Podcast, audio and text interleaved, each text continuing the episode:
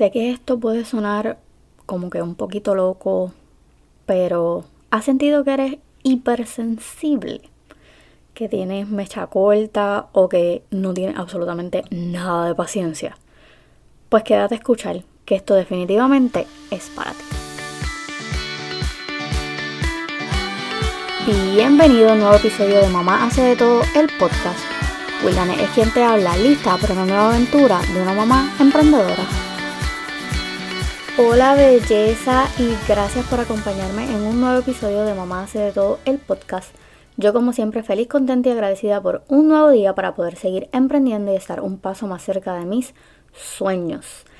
Este es un super mes para mí porque además de que también se crea conciencia sobre el cáncer de seno, octubre es el mes de la concientización sobre el cáncer de seno, también tenemos todo un mes, todo un mes para crear conciencia sobre el ADHD.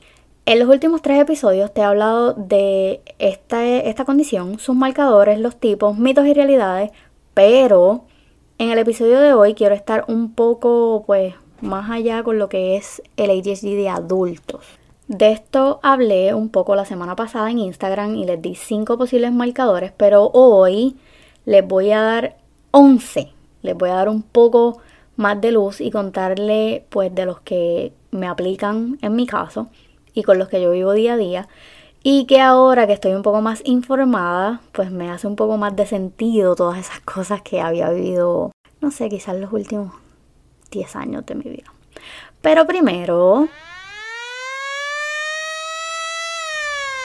Disclaimer alert. Recuerda que los comentarios, opiniones y expresiones hechas en este podcast son expresamente el sentir de esta servidora que no es una profesional certificada en este tema, pero sí una adulta y madre que se educa e informa referente al tema y comparte lo que vive y lo que le ha funcionado respecto al ADHD o la maternidad.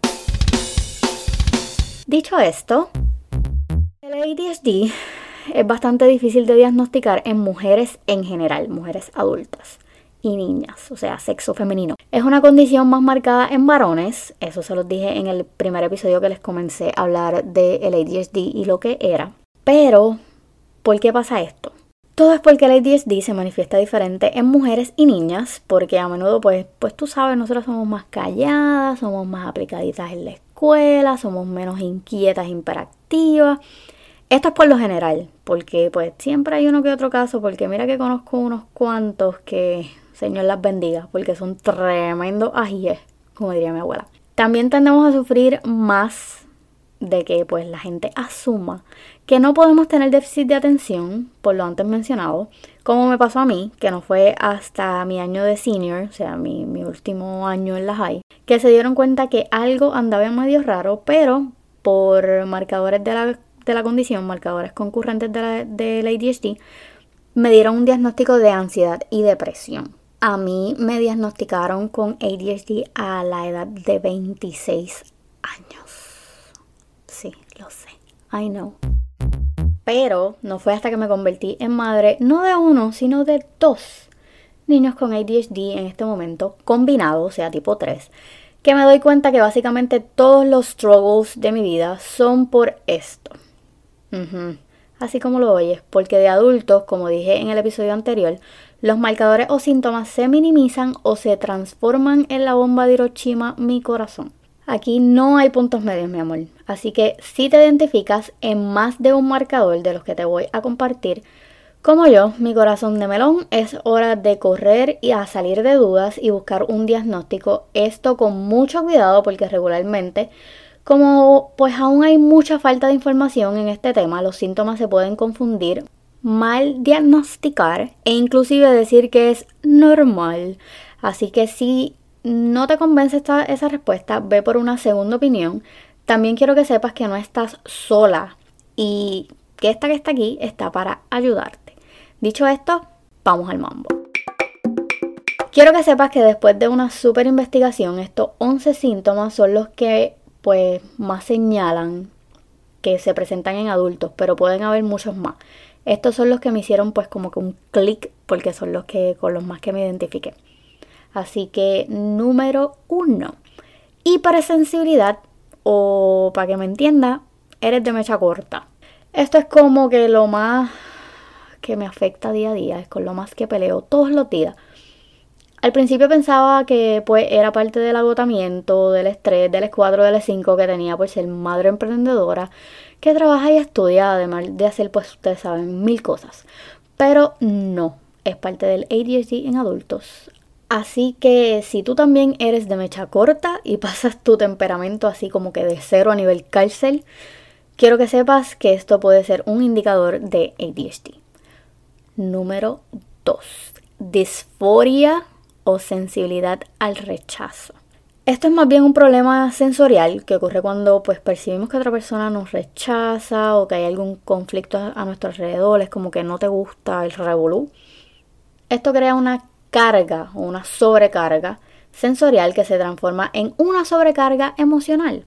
Es muy común que las personas que tienen un diagnóstico de ADHD sientan esto, así que no te asustes, no estás loca si siempre tratas de poner la baja en todos lados. Y evita a la gente, pues, que cuando se tiran el necesitamos hablar, como que entras en pánico, porque es posible que esto solo sea un marcador más. Número 3. Lo que parece ser vagancia realmente es disfunción ejecutiva. Executive dysfunction. Se escucha como que más, mejor en inglés. La mayoría de las personas que tienen ADHD a veces pues se le ponen esa etiqueta de vagos. Eh, no te, no, te preocupes por esto, yo también he pecado de decir eso antes de saber. Pues se les dice como que, ay, lo que pasa es que tú no quieres hacer nada, que no sabes manejar tu tiempo y pues unas cuantas cosas más, pero no. Esto tiene nombre y se llama disfunción ejecutiva, que es una parte del cerebro que se ocupa de la motivación, la organización, la memoria y el manejo del tiempo. Como te dije en el primer episodio que hablamos del ADHD, las tres áreas que ataca esta condición, una de ellas son las funciones. Yo antes pensaba, ¿por qué rayos tengo que anotarlo todo?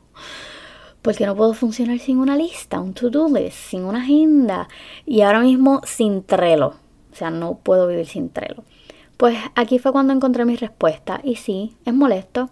Y pues si es molesto para uno de adulto, imagínate un niño que no conoce las opciones para atacar este marcador. Así que mamá, vamos a enseñarle a tu niño si tiene ADHD cómo manejar su tiempo, ya sea por medio de listas, si tiene iPad, hay aplicaciones que quizás luego pues les pueda eh, dar para que ustedes vean cuáles son, hay técnicas de organización también que pues les pueden ayudar muchísimo, pero busquen opciones porque si es molesto para uno de adulto, para niños es terrible. Número 4. No puedes terminar ninguna tarea de esta yo soy completamente culpable y levanto las manos y lo acepto. Una de las razones por las cuales mi proyecto se llama Mamá hace de todo es porque técnicamente, técnicamente pongo comillas en el aire, yo hago de todo. Soy bien multitasking, aunque casi nunca termino nada. Y cuando lo logro siento que me voy a ganar literal el Oscar, porque es el mayor logro de mi vida. Esto es causado por la falta de dopamina dopamina, dopamina, dopamina. Apréndete la palabrita. En el cerebro, porque otra área que afecta al ADHD es la, química, que eso también se los mencioné en ese primer episodio. Y ustedes dirán, ¿qué es la dopamina? ¿Qué es la dopamina? La dopamina es la hormona de la felicidad, o pues así le dicen. Aclarando dudas, por si pues, ¿verdad? No sabes lo que es. Y es cuando pues tenemos bajos o desordenados los niveles pues esto causa que no podamos organizarnos, que no tengamos motivación y hasta que procrastinemos, esa bendita palabra. Si te suena esto, déjame decirte que también es posible que tenga ADHD. Número 5. Multitasking. Esto no es tan bonito como se escucha, porque en lo personal no creo que exista tal cosa como hacer muchas cosas a la vez, o por lo menos en mi caso es sinónimo de no terminar nada. Esto es más bien una señal de que te distraes bien fácil, así que si te has visto en una conversación que es más fácil uno se puede dar cuenta de este marcador, porque créeme que yo tengo amigas que hablan de todo a la vez y a la misma vez no hablan de, de nada, estilo, hey, tú sabías que tengo un perro, pero a veces escucho música, cortavenas, pues en el trabajo me mandaron temprano, O sea, sin nada de sentido, mi hermana, tú eres de las mías. Número 6. Espontánea o mejor dicho, impulsiva. De esto también soy culpable porque impulsiva se queda corto.